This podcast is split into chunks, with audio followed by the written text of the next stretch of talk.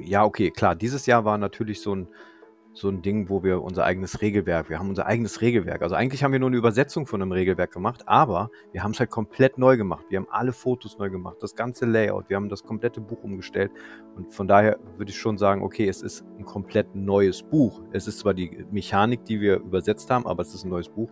Das war für mich definitiv ein Highlight ähm, in diesen ganzen zehn Jahren. Das war Sascha. Und Sascha gehört zu Tabletop Basement. Und Sascha fährt heute eine Stunde lang mit mir Auto. Schach mit Würfeln, das ist der Hobby-Talk auf dem Weg zum Turnier. Dazu habe ich Sascha eingeladen. Dank ihm konnte ich damals Amon Hen bauen. Deswegen war für mich klar, dass er Gast bei Schach mit Würfeln sein muss. Wir unterhalten uns auf der Autofahrt über seine Tabletop-Anfänge, über seinen Weg zum YouTube-Kanal und wie man Gelände baut. Jetzt wünsche ich euch erstmal viel Spaß bei Schach mit Würfeln.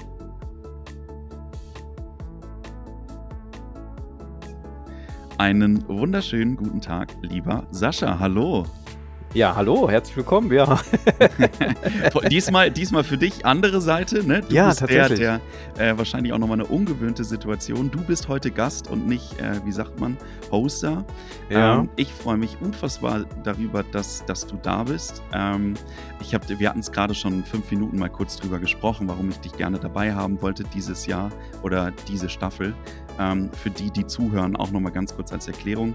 Ich habe letztes Jahr habe ich Amon Heng gebaut und es war so ein Projekt, was lange, lange im Kopf ist, aber wo ich nicht genau wusste, wie ich das umsetzen kann, ähm, weil ich dann nicht eine Matte haben wollte für ein Turnier, wo ich dann verschiedene Bases draufsetze, sondern ich wollte meine komplette Platte modellieren. Und da bin ich auf Tabletop Basement gekommen. Und ein Teil oder der Gründer oder welche Rolle du einnimmst, Sascha, wirst du gleich erklären, ja. ähm, ist der liebe Sascha. Darüber habe ich Amon Heng gebaut, habe mich dann in ganz viele weitere ähm, Projekte durchgefüttert, durchgemischt. Ähm, Jetzt steht Erebor dran, da seid auch wieder ihr großer Teil dran. Mhm. Und deswegen okay. war das für mich klar, dass ich dachte, okay, der Junge muss herkommen. Der Junge ja. muss herkommen. Für mich auch was ganz Neues. Jemand, der nebenher raucht. Weltklasse. Richtig entspannte Atmosphäre hier. Sascha, ich übergebe einmal an dich. Wer bist du denn eigentlich? ja, genau. Ich bin der Sascha und sage erstmal vielen Dank für die Einladung. Gerne. Ähm, Podcasts sind tatsächlich so Sachen, die mache ich sehr, sehr selten, aber ich, ich habe immer da Bock drauf und mhm. ähm, von daher freue ich mich jedes Mal, wenn, wenn ich irgendwo zu Gast sein darf. Äh, wir haben das ja auch mal selber versucht, aber uns liegt das Podcasten irgendwie nicht so richtig. Wir machen okay. dann doch lieber Videos. Okay, wieso? Ähm, Darf ich da jetzt mal einen, einmal haken? Warum Podcast und äh, nicht Videos? Nee, andersrum. Ja, keine Ahnung, ich weiß nicht. Eigentlich ist Podcasten ja sogar so viel einfacher, weil man ja eigentlich die Massiv. Leute, so wie du jetzt irgendwie, du, du, du sprichst die Leute an und man kann einfach direkt aufnehmen. Eigentlich ist es ja einfacher, aber ich habe keine Ahnung, ich weiß nicht. Ich hätte da auch tatsächlich Bock drauf, aber irgendwie, ähm, ich glaube, wir haben einfach zu viele andere Projekte. Ja, okay. Ich glaube, okay. daran liegt es tatsächlich. Ja, was ja auch schön ist, ne? Aber ich wollte dich nicht ja. unterbrechen. Ja, ja, ich komme aus dem wunderschönen Hannover aus äh, Niedersachsen. Einer, der Hochdeutsch ja, spricht, sehr gut. Ja, und habe äh, das Tabletop Basement vor gut zehn Jahren, glaube ich, haben wir es äh, gegründet.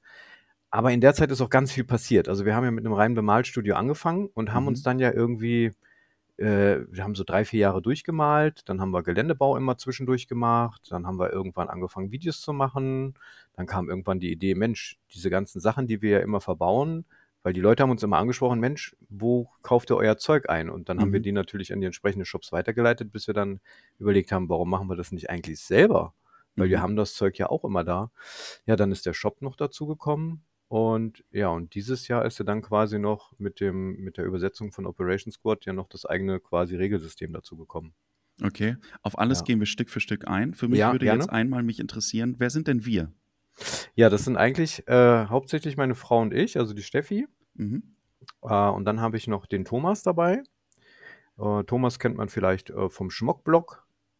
Der ich, macht ich selbst nicht, aber ah, okay. jemand, ja. Also Thomas äh, ist auch tatsächlich im Herr der Ringe-Thema auch sehr gut drin. Ja. Äh, und, aber der Schmockblock befasst sich eigentlich mit 6 mm Wargaming. Also so die Nische in der Nische in der Nische. Okay. Und ähm, der hat quasi seit äh, einem Jahr, glaube ich, ungefähr, hat er seinen eigenen Kanal. Okay. Aber ist quasi so, ähm, ja, wir machen halt immer ganz viel Schabernack seit vielen Jahren zusammen. Das sind eigentlich so wir drei. Und neuerdings haben wir tatsächlich auch noch einen Grafiker mit am Start. Den würde ich jetzt tatsächlich auch schon inzwischen zum Team einfach dazu zählen. Ja. Okay. Das heißt, ähm, ihr habt jetzt momentan einmal ein eigenes Regelsystem, ihr habt einen YouTube-Kanal, ihr habt einen Online-Shop, aber Mhm. auch einen Vor-Ort-Shop. Da habe ich ein grausiges Video gesehen, wie bei euch eingebrochen wurde. Ja, Richtige genau. Ähm, und ihr habt dann in dem Moment auch die Dienstleistung, Gelände zu bauen und Figuren zu bemalen. Ja, die Dienstleistung Geländebau und Figurenmalerei ist tatsächlich enorm zurückgegangen. Also da haben wir tatsächlich äh, vor einigen Jahren gesagt, wir waren da Gott sei Dank in dieser Position, weil YouTube fing ganz gut Mhm. an gut zu werden. Der Shop lief parallel auch ganz gut. Und dann waren wir Gott sei Dank in dieser Situation, sagen zu können, okay, wir können das tatsächlich ähm, beenden mit dieser Auftragsmalerei, weil ich habe für mich, ich habe drei, vier Jahre tausende von Miniaturen angemalt Okay. und habe dann für mich äh, festgestellt, okay, du kannst dich hier nicht weiterentwickeln, weil du immer nur abarbeitest. Mhm. Und, und ähm, ja, zu, zu der Zeit wollten viele auch nur diesen Tabletop-Standard. Ich habe viel historische Sachen gemalt und da konnte man sich nicht weiterentwickeln. Und da habe ich dann auch irgendwann gesagt, nee, da habe ich keine Lust mehr drauf. Allerdings, wir machen das immer noch. Also wir machen immer noch den einen oder anderen Auftrag. Ich habe immer noch Stammkunden, die ich ab und an mal bediene quasi. Ja. Und auch wenn Leute fragen mit besonderen Sachen, was Geländebau angeht, da bin ich immer für zu haben. Ähm, weil, weil das sind immer so Herausforderungen. Ne? Klar kommen auch immer mal wieder Leute sagen, hey, kannst du mir eine Spielplatte bauen mit ein bisschen Bokarschecken oder äh, ein paar Straßen, ein paar Mauern, Mhm. Zäune? Ja, das mache ich. Aber wenn irgendjemand kommt und sagt, hey, ähm, also am schönsten sind die Leute, die sagen, Geld spielt keine Rolle, weil wir wissen, weil wir wissen ja alle, wie teuer auch inzwischen dieses ganze Hobbyzeug ist. ja. Äh, aber da kann man sich dann auch wirklich mal verwirklichen und sagen, okay, mach, lass mal was richtig Geiles machen. Ne? Wenn du jetzt entscheiden müsstest, Figuren bemalen oder Gelände bebauen, was, Gelände. was würdest du? Ja? Ganz klar. Ganz Okay. klar. Das war schon eigentlich von Anfang an so geplant.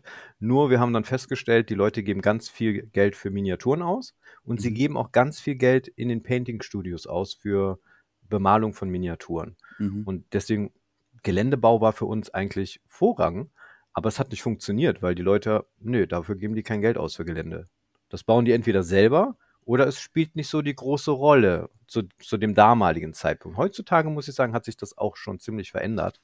Ja, ja. Wir werden auch ganz kurz über das Thema 3D-Druck und sowas sprechen. Ich glaube, Ja. da bewegt sich auch viel darüber. Ja, ich Ähm, auch. ich würde gern aber noch mal zehn Jahre zurückgehen und Ja. einmal nachfragen, wie das denn damals war. Wie, wie kam das dazu, dass ihr gesagt habt, okay, ich mache jetzt, ich vermute mal, Hobby zum Beruf. Also du bist, glaube ich, begeisterter Tabletop-Spieler. Das kommt zumindest Voll. in den Videos raus. Ja. Wann hast du mit Tabletop angefangen? Wann habt ihr mit Tabletop angefangen? Und wie Mhm. kam es dann, dass ihr gesagt habt, ich mache jetzt einen Laden auf? Also Tabletop habe ich tatsächlich so mit 10, 11, 12 Jahren gespielt, angefangen. Mhm. Und tatsächlich haben wir damals ähm, Herr der Ringe gespielt. Ganz, ganz komisch. Es gab noch zu dem Zeitpunkt kein Regelwerk. Okay. Äh, es gab, ähm, wir hatten Herr des Schwertes. Herr des Schwertes ist Hero Quest Advance. okay. Ähm, und das war damals äh, In einem Land vor ziemlich, meiner Zeit. ja, ziemlich, das war ziemlich cool zu der Zeit. Und wir hatten aber einen kleinen, so einen ganz urigen Hobbyladen hier in Hannover, den Mhm. Travel Bookshop. Und dort gab es von, oh, es gab Herr der Ringe Miniaturen von, mm, oh, wie hießen die denn? De Agostini? Nee, noch viel eher, noch viel Okay, eher. Viel früher. Also noch vor Games Workshop. Ach, da gab es vorher schon noch mal was. Ja, ja, da gab es, da gab es eine, ja, die, die Urfans von Herr der Ringe wissen das. 100 Pro. Die sollen das Mhm. mal, gibt es hier Kommentarfunktion? Hier nicht, aber ich poste das dann auf Facebook. Genau. Da wird es Also dann da jemand gibt es- runterhauen. Da gibt es, da, die Leute wissen das. Ähm, und da haben wir uns diese Miniaturen gekauft äh, und haben dann quasi von Herr des Schwertes, was so ein Brettspiel war, Mhm. haben das dann umgemünzt auf, auf, auf, auf eine Platte und haben dann quasi dort Herr der Ringe mit den Regeln dort gespielt. Okay. Das war für mich so der Einstieg und dann, na klar, dann ganz klassisch Hero Quest, Warhammer Fantasy. Und dann kam irgendwann eine Zeit, da waren andere Sachen wichtiger. äh, da Ausbildung, mich Studium und sowas. ja, Ah, genau, du, sowas ne? halt, Mhm. genau sowas. Ja, ja, ja, genau. sowas. äh, und dann war lange Zeit Ruhe und dann bin ich tatsächlich über den klassischen Modellbau wieder reingekommen, weil ich gesagt habe, okay, ich habe mal wieder Bock, so ein Modell zu bauen. Ja. Und dann irgendwie, ja, wieder ins Tabletop reingerutscht und dann ging das eigentlich auch relativ zügig, weil ich war zu dem damaligen Zeitpunkt bei, war ich bei einem Verlag angestellt Mhm. und der war so gerade so in der Phase, ja, der geht insolvent. Und äh, wir hatten zu dem Zeitpunkt hier den 3TH gegründet in Hannover. Das Ja. ist der, der große Tabletop-Club hier in Hannover. Und ähm, ja, da hat man noch mal ganz viele neue Leute kennengelernt und ich habe dann angefangen, wieder 40k zu spielen. Und dann haben sich die Leute halt echt gewundert, warum ich innerhalb von einem Monat eine 40k-Armee bemalt auf dem Tisch hatte. Das war so für die irgendwie so, warum? Ja, genau. Und Andere brauchen haben, Monate, Jahre dafür. Ja, genau. Die, die haben Jahre da mit grauen Plastikpuppen gespielt. Und dann kamen so die ersten Aufträge, wo so, hey, kannst du meine auch anmalen? ja, klar. Und dann irgendwann ja, du kannst auch Geld für nehmen. So, ja, meinst du? Ja, okay, gut, dann nehme ich halt Geld dafür. Und dann wurde das immer mehr und mehr und mehr. Und dann war das wie so ein, ja, es war so, Arbeit ging immer weiter runter, mhm. weil insolvent. Und dann dachte ich, okay, macht man jetzt den Schritt? Hm, dann habe ich zu Hause nebenbei schon quasi, bin erst im kleinen Zimmer zu Hause angefangen. Ja. Musste ich ins große Wohnzimmer ziehen, dann musste das Wohnzimmer ins kleine Zimmer ziehen. Und irgendwann haben wir dann den Schritt gemacht, okay, ich glaube, wir mieten uns jetzt mal extra Räume an, weil hier wurde es immer dreckiger, eine Airbrush ist dann hierher gekommen. Und, ähm, Ach, das, das heißt, du hast damals schon mit der Airbrush gearbeitet, ja? Also das tatsächlich, heißt, Airbrush-System ist schon zehn Jahre alt. Ja, also das, also damals noch mit den, mit diesen, mit diesen China-Pistolen, wo ich mich halt echt rumgeärgert habe. Ja. Aber ja, das war für mich damals schon, weil es ging halt schneller. Es war halt eine Zeitersparnis mit der Airbrush. Mhm. Und ja, dann haben wir den Schritt gewagt, okay, wir mieten uns jetzt eigene Räumlichkeiten an.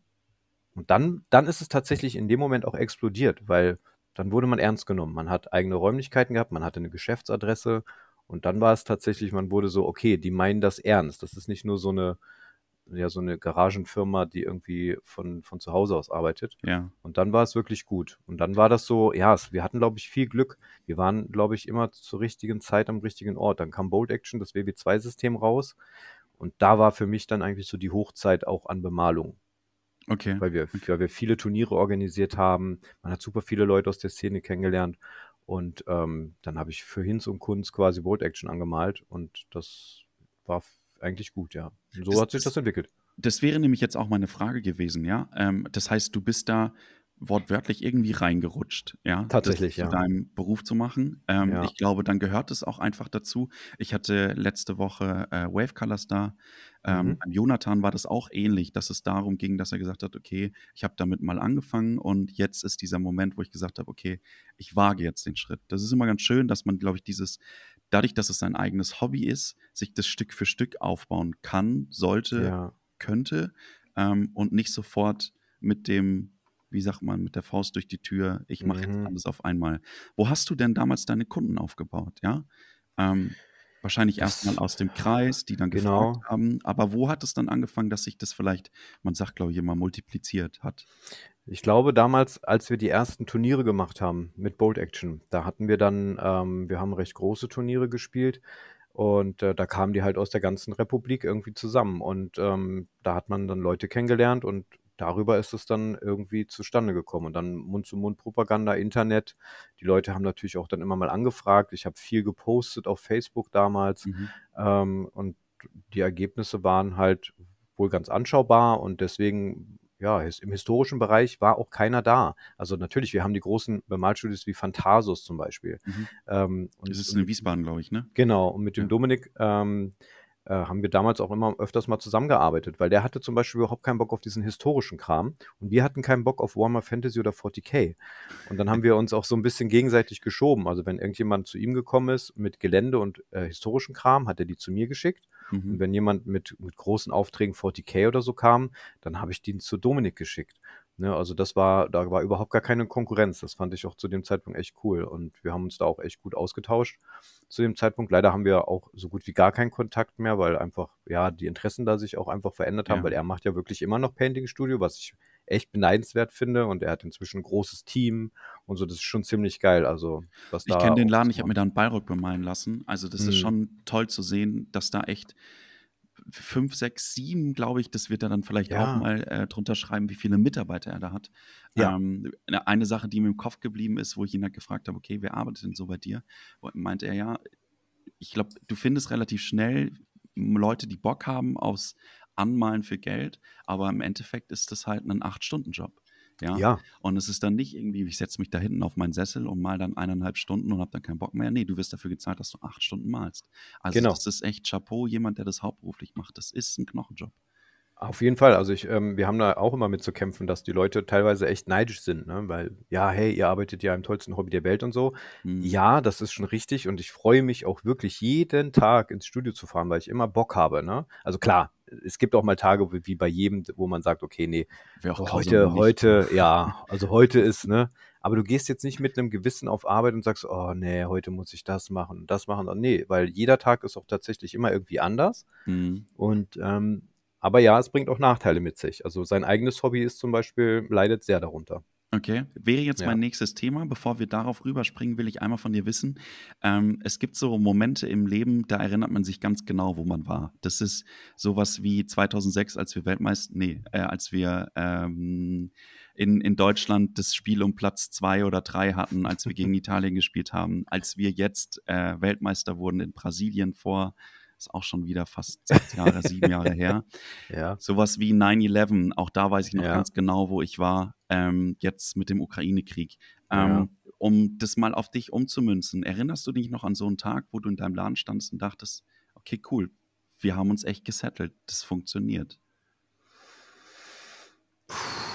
Ich glaube, an die, man erinnert sich immer mehr an die negativen Dinge, die in, ein, in den letzten zehn Jahren begegnet sind, als Mhm. an die positiven. Was, und wobei eigentlich muss ich, eigentlich ist das falsch. Man muss sich immer eigentlich immer auf die positiven Dinge besinnen. Äh, das ist aber immer recht schwierig. Von daher kann ich das gar nicht so sagen. So positive Dinge. Ja, okay, klar. Dieses Jahr war natürlich so ein, so ein Ding, wo wir unser eigenes Regelwerk, wir haben unser eigenes Regelwerk. Also eigentlich Mhm. haben wir nur eine Übersetzung von einem Regelwerk gemacht, aber wir haben es halt komplett neu gemacht. Wir haben alle Fotos neu gemacht, das ganze Layout, wir haben das komplette Buch umgestellt. Und von daher würde ich schon sagen, okay, es ist ein komplett neues Buch. Es ist zwar Mhm. die Mechanik, die wir übersetzt haben, aber es ist ein neues Buch. Das war für mich definitiv ein Highlight ähm, in diesen ganzen zehn Jahren. Aber es gab auch super viele Highlights, weil wir auch sehr viele Events bei uns immer gemacht haben. Ähm, aber so einen bestimmten Tag könnte ich jetzt gar nicht sagen, nee. Das Okay, ist super auch- schwierig. Auch kein Moment irgendwie, wo du und deine Nee. Frau einmal High Five gemacht haben, so, war ein geiler Tag. Das Warum machen wir oft.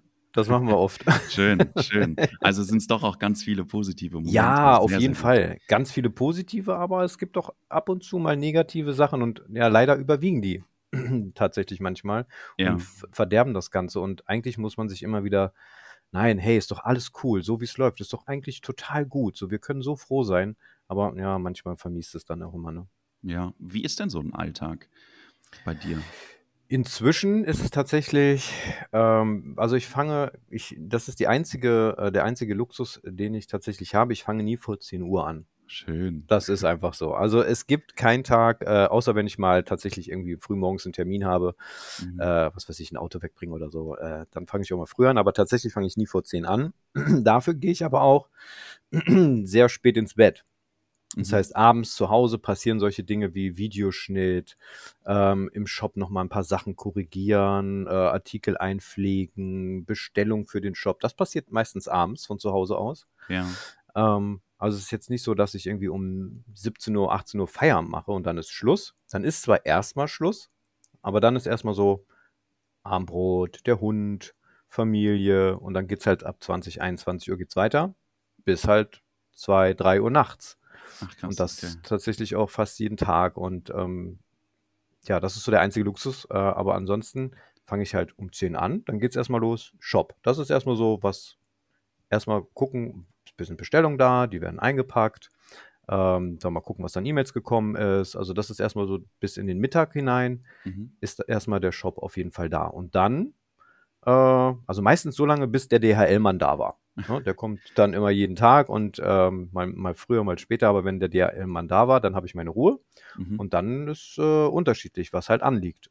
Ja, müssen irgendwelche Videos ge gedreht werden, müssen irgendwelche Videos vorbereitet werden. Ähm, ja, 3D-Druck natürlich ist auch Ja. immer noch nebenbei, weil das sind, aber das zähle ich mit zur Vorbereitung von Videos. Mhm. Äh, aber da muss man sich natürlich auch mal drum kümmern, weil die laufen halt irgendwie auch 24-7, die Drucker. Und Ach, ist es ähm, so? Ist es so, dass die dann echt. inzwischen schon, ja. Okay. Wie viele hast du? Äh, drei. Und verrätst du auch welchen? Was ist, was ist das Profi-Ding? Äh, na, ich habe den Elego Saturn, Okay. das ist der etwas größere. Dann habe ich den Elego Mars 3 Pro, das ist der kleinere. Mhm. Und dann habe ich jetzt tatsächlich vor ein paar Wochen mir wieder einen Filamentdrucker gekauft, weil ich den absolut geil finde fürs Gelände. Ja, ja. Welcher ist es? Das ist der Elego Neptun. Ja, genau. Okay. ich, glaub, ich glaube, das ist der Neptun sowas. 3, Neptun 3, glaube ich. Ja, okay, das habe ich jetzt heute schon mal gehört. Ich bin nämlich gerade auch an der Überlegung, mir einen 3D-Drucker zu holen. Ähm, das heißt, der läuft durch. Der läuft 24, oder alle drei laufen 24-7 durch. Also Für eigene aktuell, Projekte? Ja, tatsächlich. Äh, also aktuell auch ähm, für einen Kunden, der hat bei mir, der hat in irgendeinem Video Palmen gesehen. Ich habe so Mhm. Palmen gedruckt und der hatte mich dann angeschrieben und sagte, Mensch, die Palmen sind mega. Äh, kannst du mir die drucken? Ich so, ja, na klar, kann ich machen. Und äh, dann ist ja, wie viel brauchst du denn? Ja, so zwei, drei, ach, mach mal zehn. okay. Ja, also da drucke ich auch ab und zu mal was für Kunden, aber das ist dann nur so, also ganz selten, ne? Mhm. Aber ansonsten, ja, der Filamentdrucker läuft halt, weil ich gerade eine Kirche drucke, die ist halt extrem groß und Ja. ah, die läuft, deswegen läuft das schon seit Tagen irgendwie. Und weil ich gerade so ein riesen Plattenbauprojekt habe, was, ähm, wo ich sehr viele Häuser brauche, Mhm. ja, ist der Filamentdrucker einfach erstens mal viel, viel billiger vom Material und irgendwie, ja, weiß ich nicht, auch fehlerfreier, würde ich sagen. Ja, ja. Wie, Hm. Wieso bist du dann äh, vorher auf Resin oder immer noch auf Resin drauf? Resin mache ich tatsächlich nur noch für Kleinteile. Also Okay. alles, was so an Bits, was man so zum Ausschmücken braucht oder vielleicht mal so kleine Sachen, so ein Marktstand oder ein Galgen oder irgendwie solche Geschichten. Äh, aber auch Miniaturen tatsächlich. Also ich drucke auch ähm, am liebsten so 15 Millimeter Sachen auf dem Drucker. Äh, 28 bin ich langsam wieder von weg und gehe wieder oldschool auf Zinn. Okay, Wahnsinn. Hm.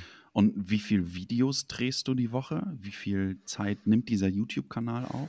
Sehr viel. Also wir haben jetzt die letzten Wochen eine kleine Kreativpause gemacht, ähm, um uns einfach auch mal neu zu sortieren, ein bisschen zu sammeln, einfach mal wieder neu sich aufzustellen. Das passiert bei uns regelmäßig. Mhm. Thomas sagt immer, wir formatieren eigentlich öfters mal unsere, unser, unser Gehirn. Und ähm, Ja, ich glaube, das musst du aber auch, ne? Also ja, ich mein, manchmal muss man. in der Intensität, wo ihr Videos raushaut.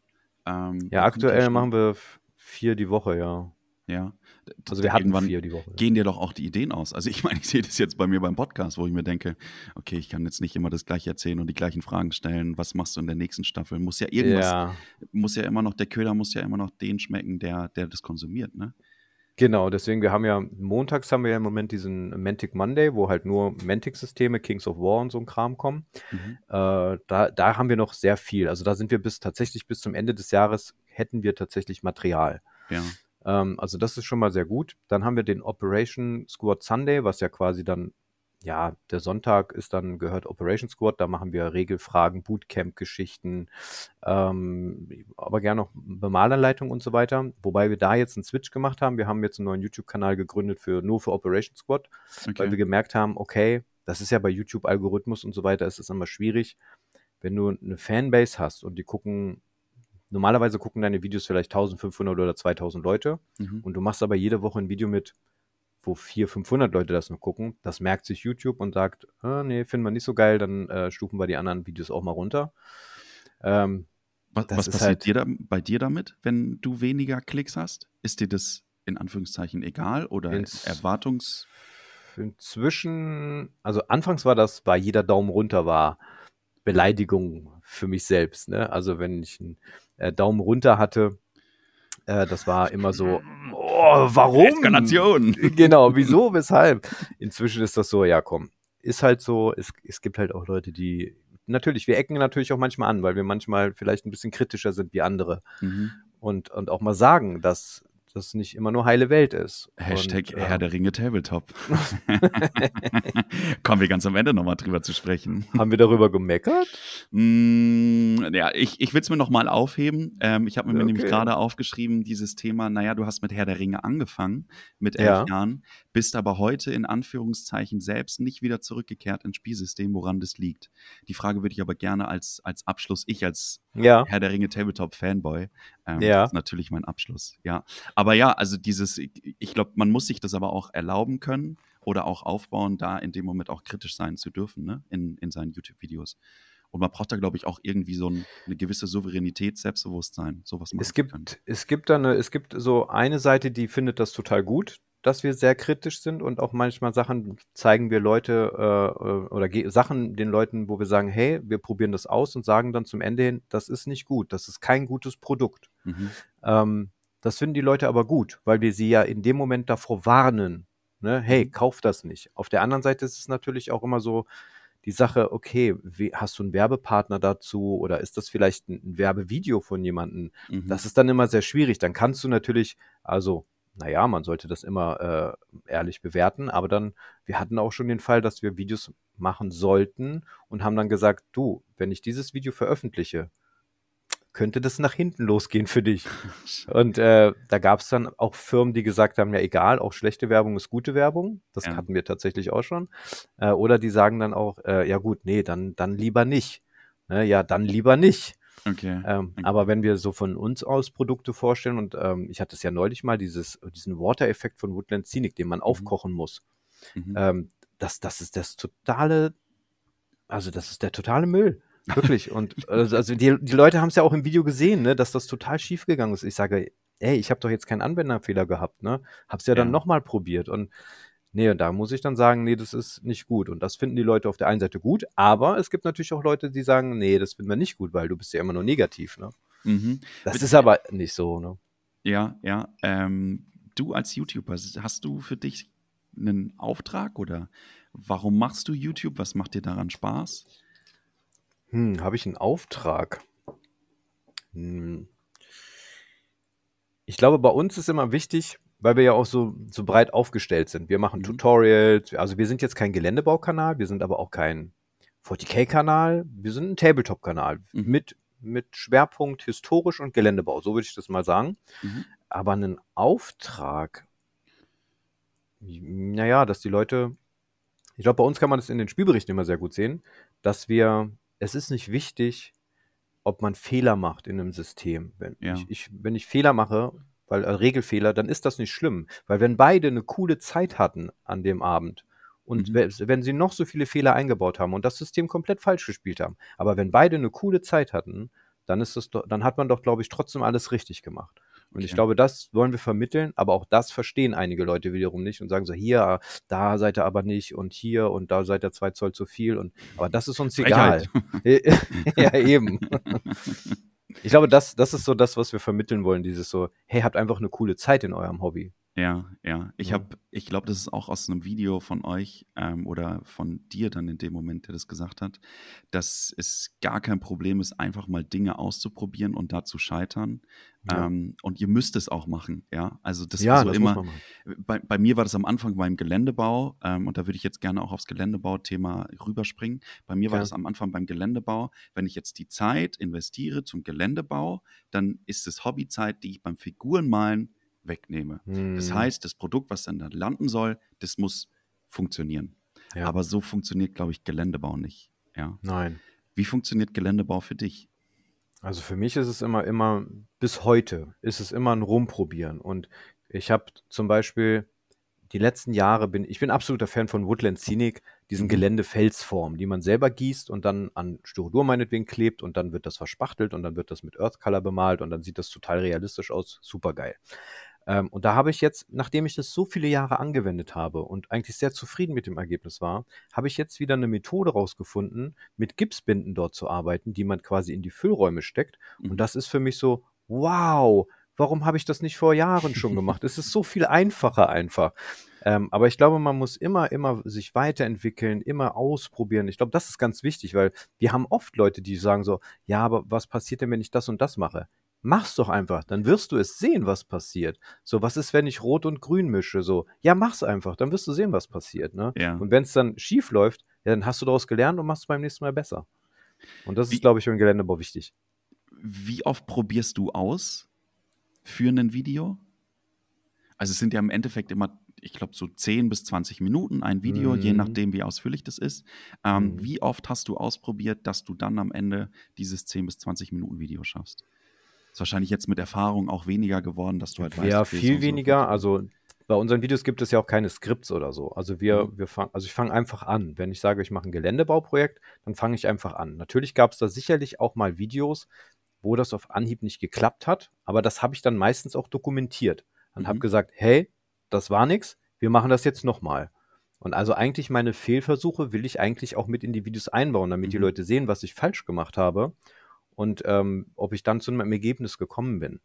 Ähm, das mache ich eigentlich schon. Also von daher, ich nehme jetzt nichts irgendwie neu auf. Okay, ja gut, das mache ich ähnlich beim Podcast, ne? Also, Mhm. das einfach recht authentisch und real zu haben, um Genau. um dann auf diese komplette Zeit mitzunehmen, die Person. Ja. Wie hat sich denn für dich der Geländebau die letzten 10, 20 Jahre entwickelt? Wie war der damals? Wie ist der heute? Was sind so für Oh. dich die wichtigsten das Rad des Tabletops? Also, das hat sich für mich extrem positiv verändert. Also, Ja. wenn man sich das mal anguckt, so die damaligen Warhammer Fantasy-Platten, das waren so diese angeschnitzten Styrodur oder Styropor-Hügel. Da war dann die waren dann so 'n bisschen bemalt und trocken gebürstet und dann war oben so 'n ganz fieses Grasstreu drauf. Mhm. Ähm, die Hütten und so was, es wurde viel aus Pappe gebaut und das sah alles so oh, es war nicht so geil. Ja. Ähm, und von daher muss ich sagen, ähm, ich glaube, 'n Gerard Bohm hat ganz viel in dieser Tabletop-Szene beigetragen, dass, ähm, die Leute Styrodur als Werkstoff entdeckt haben. Vielleicht kurz mal, äh, mitnehmen, wer ist die nette Person? Der hat jetzt auch 'n, äh, Video, glaube ich, bei euch vor 4 Tagen rausgebracht, Gerard Bohm? Genau, Gerard Bohm ist eigentlich, äh also kommt von Shifting Lands aus Holland. Mhm. Ähm, hat damals mal angefangen mit Gipskratzerei. Also, der hat so Gips ähm, äh, Fronten, Häuserfronten und so 'n Kram gemacht und Mhm. damals noch aus dieser Hirstarts diese Form, Hirstartsform. Okay. Auch g Kenn ich uralt. Gibt's gibt's, glaube ich, immer noch, aber nutzt, glaube ich, keiner mehr. Weil irre schwer, weil da musste man Okay. so Einzelteile gießen und da musste man das bauen. Das war irre schwer, das Zeug. Ähm, aus der Szene kommt er eigentlich und dann hat er irgendwann für sich Styrodur entdeckt und hat dann Tools entwickelt, ähm, um halt diesen Proxon Styrodurschneider besser Mhm. bedienen zu können, dass man abgefahrene Formen schneiden kann. Und, äh, für mich ist er der Godfather of Styrodur. Mhm. Und ich der hat ganz viele Workshops gegeben in ganz Europa.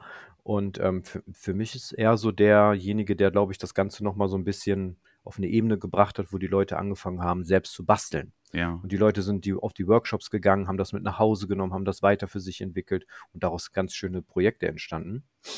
Ähm, natürlich hat sich auch im im Material ganz viel geändert. Früher hatten wir nur so 'n so 'n Einheitsgrasstreu.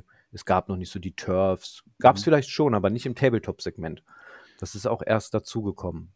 Ähm, und wir haben so tolle Firmen wie Gamers Grass und und so, die halt super coole Sachen machen, äh, im im im na natürlichen Bereich oder auch AK und, ähm also, es gibt ganz viele Firmen, die inzwischen halt auch sehr viele, ja, Pflanzen herstellen Ja. und Bäume und dass es einfach sehr realistisch ist. Und das das finde ich so toll, dass es inzwischen so realistisch ist. Teilweise gibt's ich habe jetzt erst wieder Sachen auf Facebook gesehen, wo es aussah, wenn das sah aus wie 'n Foto. Also, wenn Mhm. man das so 'n bisschen bearbeitet noch mit Photoshop, dann sieht das aus wie ein Foto. Man denkt, das ist echt. Und und das finde ich eigentlich so toll, dass sich dieser Geländebau so aus diesem Künstlichen in diesen Realismus, in diesen Dioramabereich Ja. quasi entwickelt hat. Also, das ist das, wenn man jetzt auch hier wieder, ne, ich komme aus der Herr der Ringe Tabletop-Welt, Mhm. ähm, wenn man sich die ganz alten Bücher anschaut, was da für Ja. Gelände drauf ist, zu dem, was es jetzt in diesen, äh, Büchern Ja. drin ist, das ist massi also, das sind wirklich Ja, Welten. da sind wirklich Welten dazwischen, ja. Und da haben sie die Ja. Entwicklung mitgemacht. Bei manchen Figuren sind immer noch die, die vor 20 Jahren sind, aber, äh, Leider, so ja. what? Das ist halt so. Da muss man dann einfach es ist halt 'ne Aktiengesellschaft. Ja. Ähm, aber das ist unfassbar schön zu sehen. Und Ja. ich ich merke das bei uns, ähm, in der Szene ganz massiv, dass es immer mehr hin zu diesem, du hast es genannt, Diorama, Mhm. Dioramenplatten wird, die wo du einfach hingehst und schon solche Stielaugen hast. Das ist Ja. unfassbar. Das ist richtig Schau mal schau mal deine Platte, ne? Du hast mir die Fotos geschickt und und und das ist so diese Fotos sind so oh, es ist so frisch, so lebendig. Ich finde das so Mhm. geil, so wie das sieht einfach toll aus. Und vergleich das mal mit Bildern von vor 10 Jahren. Da Ja. liegen Welten zwischen, ne? Und das finde ich eigentlich also, ich deswegen muss ich sagen, der Geländebau hat sich so positiv nach vorne entwickelt. Was die Leute teilweise da bauen, das ist so unfassbar. Und, ähm, da muss ich sagen, geil. Und ich finde es erstaunlich, ähm, vor allen Dingen dieses Thema Styrodur, was man aus Mhm. Styrodur alles machen kann. Da ist für mich so TWS das, wo ich die ersten Berührungspunkte hatte. Was Mhm. mir dann aber auch schwer gefallen ist, ähm, weil ich immer so 'n bisschen Schiss hatte vor diesen ganzen Formen und, ähm, wie ich das Ganze dann zusammenbastel und wenn ich dann irgendwie 'n Schnitt drinne habe. Und das ist Ja. das, was ich bei euch so toll fand, ähm, dass es einfache Sachen sind, Geländestücke zu machen, die dann halt keine Häuser sind, die man sich baut, sondern Ja. realistische, ähm, Geländestücke. Was wäre denn so für dich so 2, 3 Tipps, wie man gut anfangen kann, ähm, um ein organisches Geländestück zu basteln?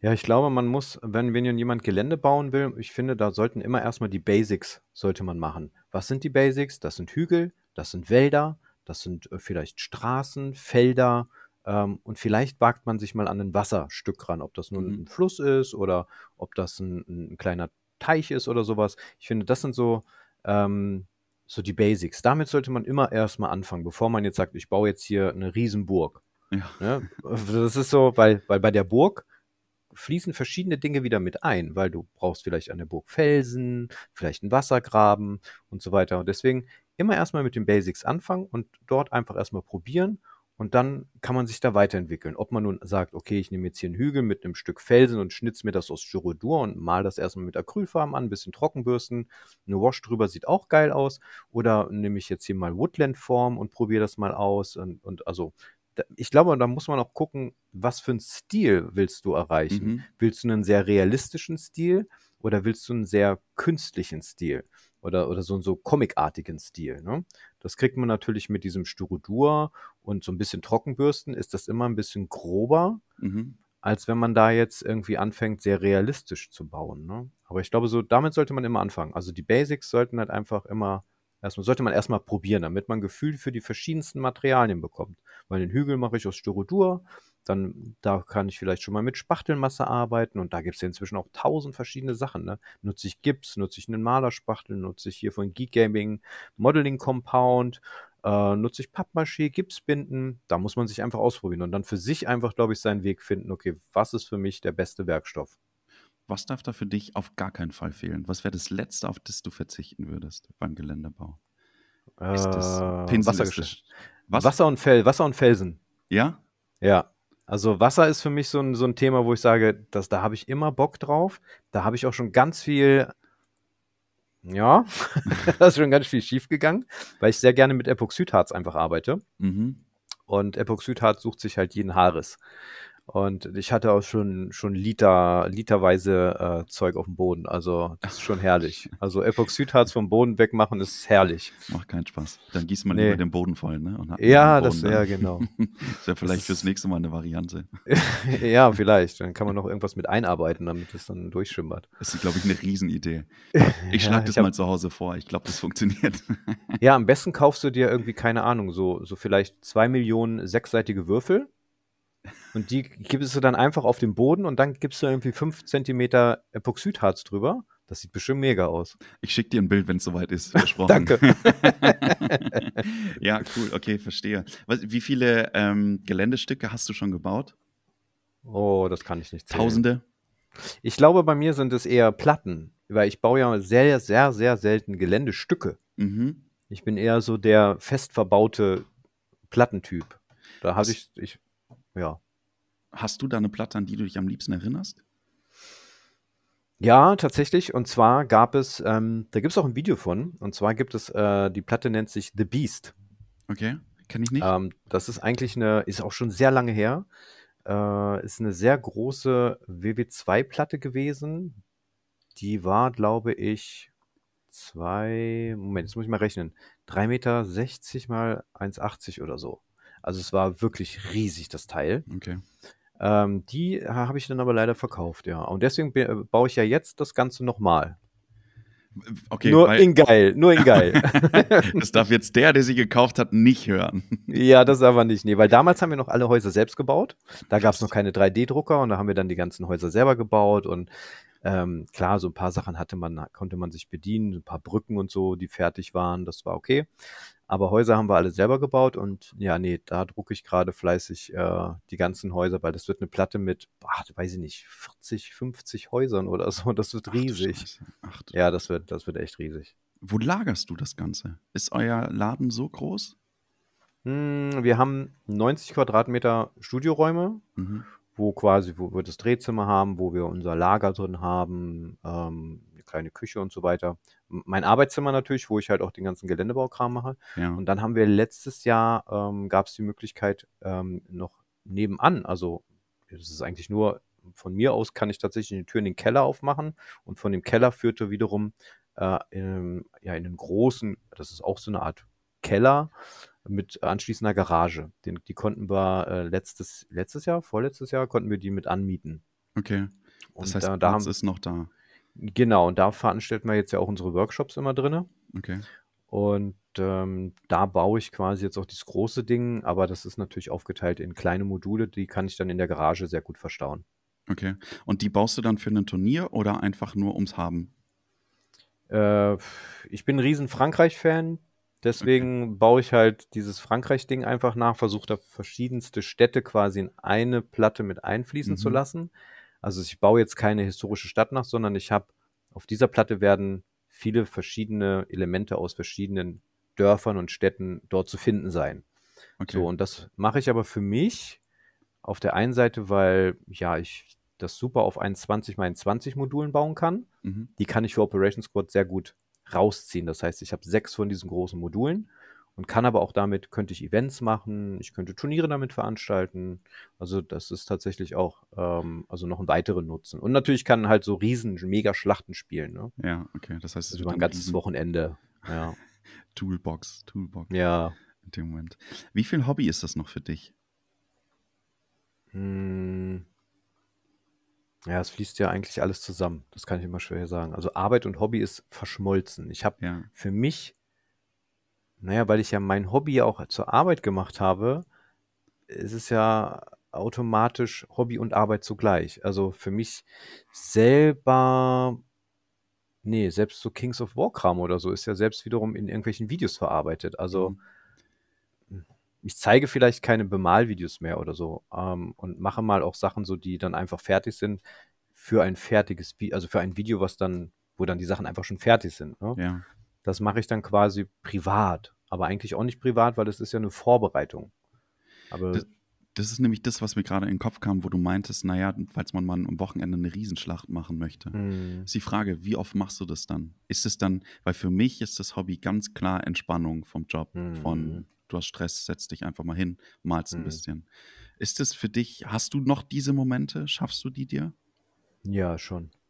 Okay. Ja, ja. Also das gibt, also wir spielen natürlich auch immer mal privat. Also das gibt es tatsächlich auch und ähm, wie wir sagen auch, ähm, manchmal müssen wir uns auch dazu zwingen und sagen, nee, heute mal ohne Kamera. Okay. Ne? Also das, äh, das, das, dazu müssen wir uns dann aber auch zwingen oder wenn es vielleicht nicht ins Konzept einfach passt, ne? Weil ja, wir haben schon, wir sind ja sehr historisch ausgelegt. Wir haben ja jetzt auch mal neulich Herr der Ringe angefangen Mhm. für uns wieder und ähm, haben jetzt aber festgestellt, nee, das machen wir für uns ganz privat. Okay. Das spielen wir für uns. Da, da müssen, eigentlich müssen wir die Leute, die fanden das geil, ne, dass wir das mal gemacht haben mit Herr Mhm. der Ringe und die würden das auch weiter gucken. Aber dann haben wir gesagt, nee, das machen wir für uns. Das, das müssen die anderen Leute gar nicht mitbekommen. Und wir haben hier Battle Companies gespielt. Okay, schön. Das ist ja super, super schnell gespielt. Mhm. Und deswegen haben wir gesagt, okay, das nutzen wir öfters jetzt zum Aufwärmen, bevor wir quasi in die Videoproduktion gehen. Weil Thomas und ich treffen uns jeden Montag. Mhm. Und ähm, dann, bevor es eigentlich an die eigentliche Videoarbeit geht, spielen wir erstmal eine Runde Battle Companies. Und das müssen, das müssen die Leute nicht mehr mitbekommen. Also das können wir, das machen wir ganz privat für uns. So, ne? Okay. Das ist natürlich schade für uns in dem Ja, Moment. Ähm, aber der, der, der Raum sollte euch gegeben sein. Das ist, glaube ich, ganz wichtig. Ich würde dieses Thema Herr der Ringe gerne mal äh, aufnehmen und da Ja. mal nachfragen, wie ihr habt es mal angetestet, habt darüber noch mal ein Video gezeigt. Mhm. Ähm, ich glaube, ihr habt die Starterbox auseinandergenommen. Die ich glaube, das war einmal die Pelennor, ja, genau. ich, ne? Genau. Mhm. Und ich glaube, wir hatten doch auch die letzte, was war denn die letzte Starterbox? Es kam jetzt eine neue raus mit äh, Faramir, also mit den Ruinen von, von Ah, doch, die äh, haben wir auch gehabt. okay. Die habe ich nämlich angemalt. Da ha- habe ich da nicht sogar ein Video zu gemacht? Ich meine, es gab ein Video dazu. Ja, genau. ist es länger her, als ich das gesehen habe. Ist ein bisschen länger her. Thomas Warum? hatte nämlich die alten Ja. Ruinen nämlich noch. Ja, Und dann okay, haben wir in die sein. im gleichen, die haben wir im gleichen Atemzug nämlich mit angemalt, genau. Ja, Das ist das, wo, glaube ich, viele happy sind über die neue Starterbox. Du hast Ja. es, du hast es angefangen damals mit Herr der Ringe. Warum Mhm. bist du nie zurückgekommen zu Herr der Ringe? Ich habe es vorhin schon erzählt, dass ich die Frage stellen möchte. Das ist eine gute Frage. Also, ich finde es immer schwierig, Filme nachzuspielen. Mhm. Auf der einen Seite finde ich es schwierig, Filme nachzuspielen. Genauso wie A Song of Ice and Fire oder Star Wars Legion ähm, und auch Herr der Ringe. Bist du Herr der ich- Ringe-Fan?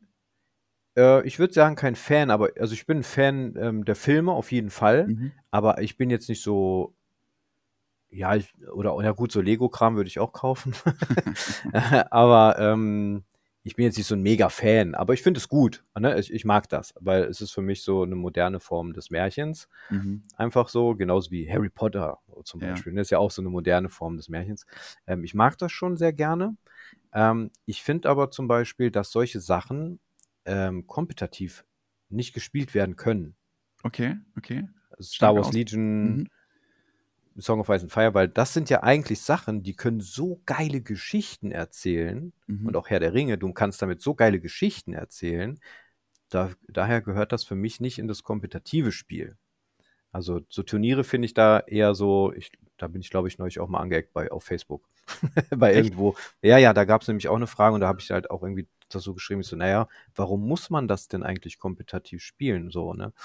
Und da waren dann auch so 1, 2 Leute, die, ähm aber ist auch völlig okay, das ist jeder soll ja machen, was er will. Das gehört dazu, ne? Wenn's respektvoll Gehört bleibt, dazu. äh, darf Ja, man ja, ja. darf man sich mal aneinander reiben in dem Moment, Ja, ja. ja, alles gut. Und und ich finde ja auch ich finde das auch völlig okay, wenn die Leute das kompetitiv spielen, aber es ist halt nicht meins, weil ich finde, mit solchen Sachen kann man enorme Geschichten erzählen, ne? Du hast das riesen Star-Wars-Universum, wa wo du einfach so geile Szenarien mit basteln kannst. Mhm.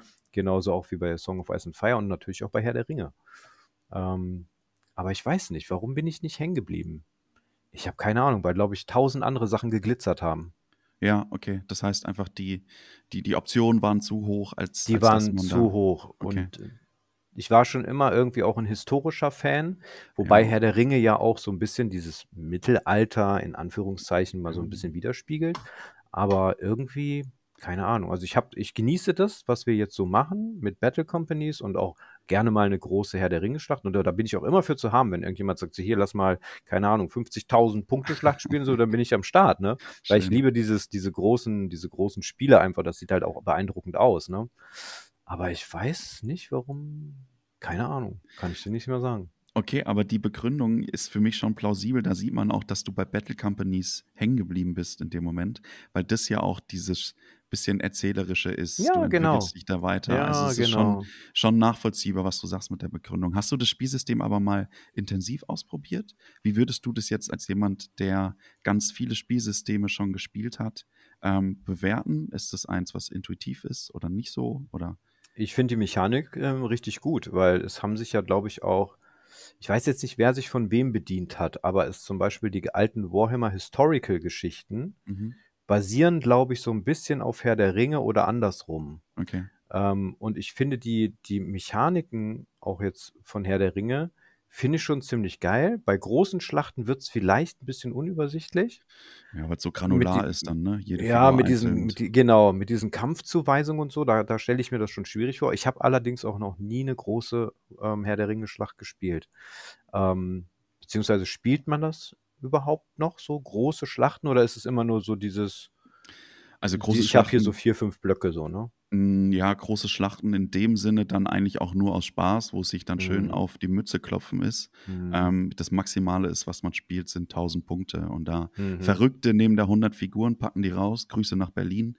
Ähm, aber im Dreh sind es dann trotzdem immer 60 bis, äh, maximal 80 Figuren. Ja, Außer genau. unsere Hauptstadt macht alles anders. Ah, Ähm, ja. Das ähm, das ist aber dann dann schon das Maximum, was man macht. Also, die Übersicht und du verlierst auch irgendwann die Übersicht, ja? Also, irgendwann kommt das Spielsystem schon an ihre Grenzen. Ja, genau. Und ich finde das im kleinen Rahmen, so wie wir es jetzt immer gespielt haben äh, keine Ahnung, wir haben, ähm, ob wir nun nach 'nem Regelwer nach dem normalen Regelwerk gespielt haben, so 'n kleinen Orküberfall, aber auch eher mit wenig Miniaturen, Mhm. hat das wirklich Spaß gemacht. Also, ich finde die Mechanik schon ziemlich geil. Mir macht das da das also, die Mechanik finde ich bei mir ist halt immer so, wenn die Mechanik funktioniert und Mhm. richtig gut ist, dann ist mir alles andere fast egal. Dann ist mir auch egal, wie die Miniaturen aussehen. Okay. Und Okay. das habe ich schon so oft erlebt, dass es einfach extrem gute Spielsysteme gibt, aber die Miniaturen nicht geil sind und daran scheitert's auch oft, ne? Deswegen sind die, ähm, Systeme nicht erfolgreich. Mhm. Weil beides, glaube Also, ich, ich mein zusammenpassen muss, ne?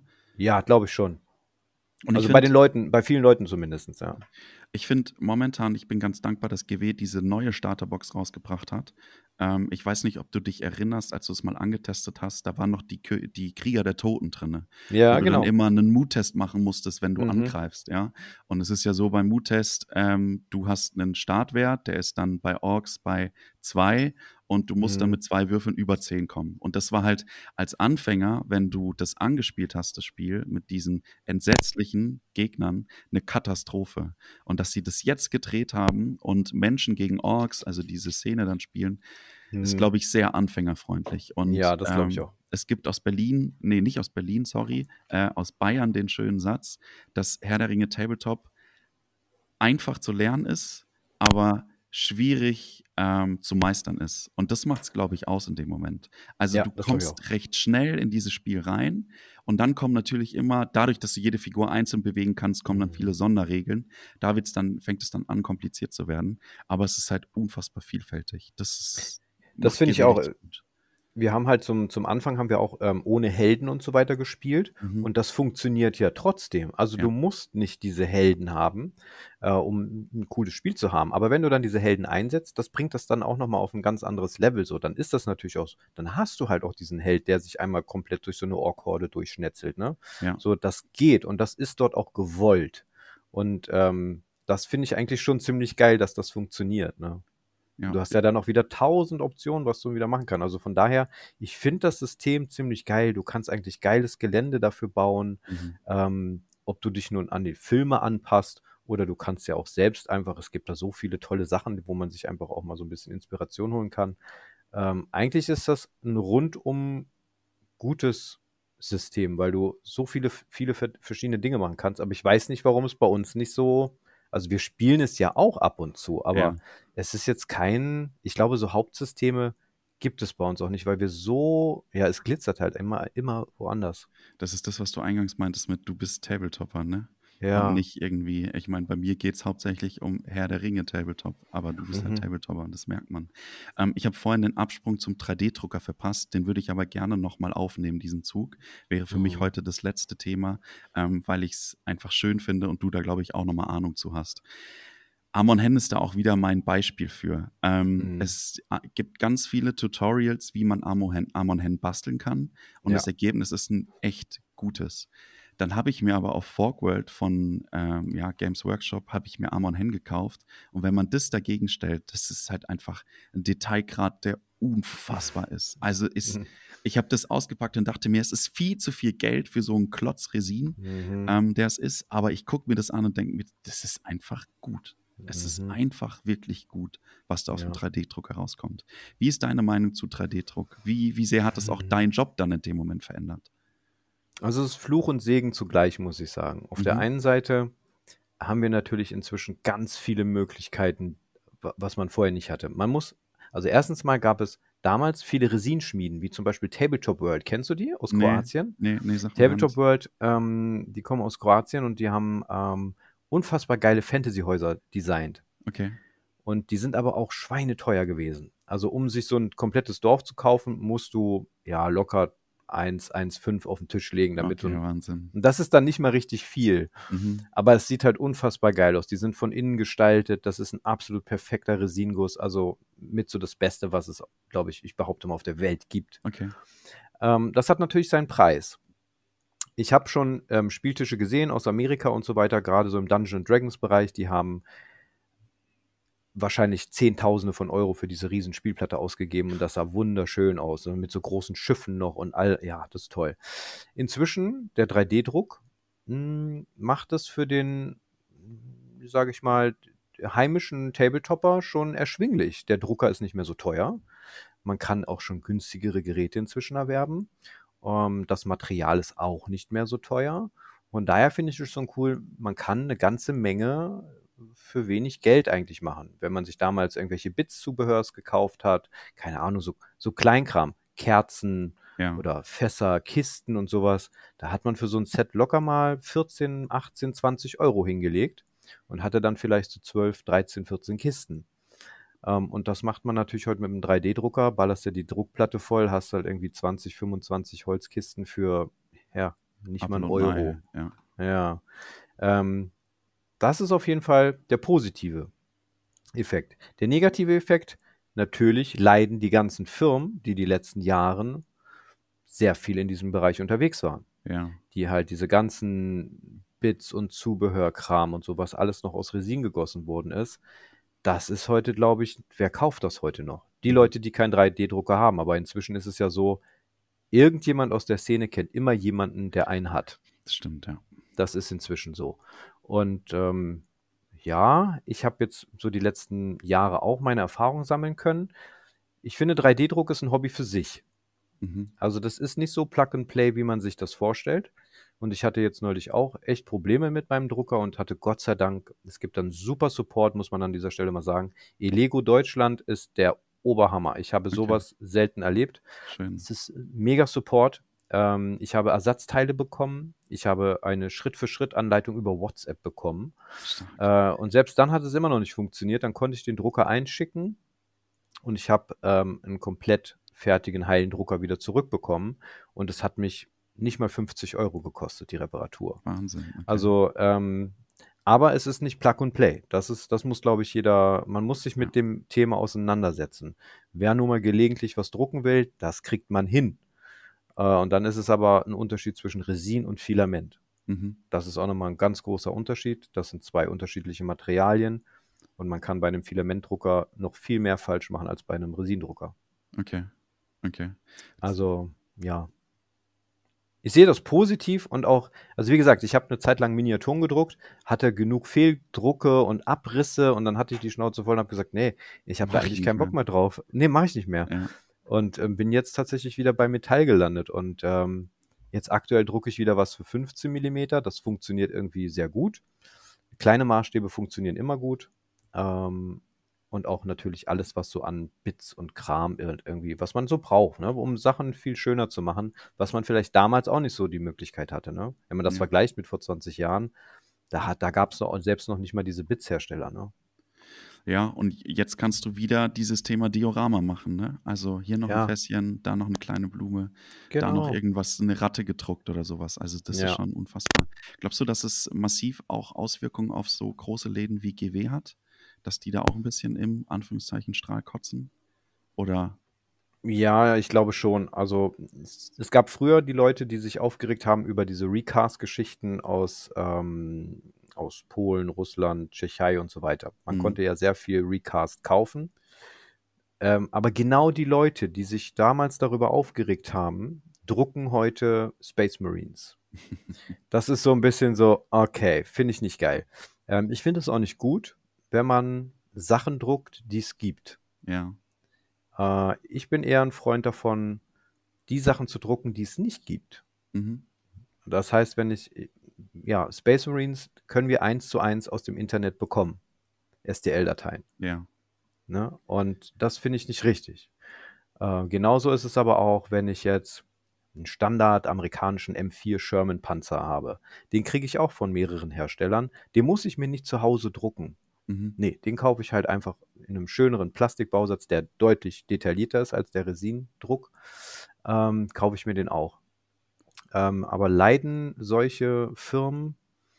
Einige Firmen machen das Ganze ja schon mit. Mantic Games zum Beispiel hat inzwischen so ein Programm, da bezahlst du, glaube ich, hm, ich weiß gar nicht, ich habe so eine Partnerschaft für 6 Euro, glaube ich, im Monat. Okay. Und da kriegst du jeden Monat so ein Paket, ein SDL-Paket, wo du zum Beispiel Zurüstteile bekommst. Du hast zum Beispiel, du musst dir aber trotzdem meinetwegen die äh, Halblinge kaufen Ja, als, als Box und dafür hast du aber als SDL-Files zum Beispiel neue Waffenoptionen oder andere Posen.